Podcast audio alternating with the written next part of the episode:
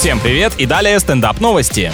В Калифорнии из инкассаторского автомобиля на полном ходу стали выпадать деньги, потому что дверь грузовика случайно распахнулась. Теперь этим сотрудникам точно обеспечена паранойя по поводу того, закрыл я дверь или не закрыл, но только не в квартире, а в машине. Остальные водители устроили многокилометровый затор, поскольку начали останавливаться и собирать купюры. Успокоить мародеров смогли только приехавшие на место полицейские. Инспекторы наверняка кричали что-то типа «Собирать бабки на дороге можем только мы, а ну разошлись!»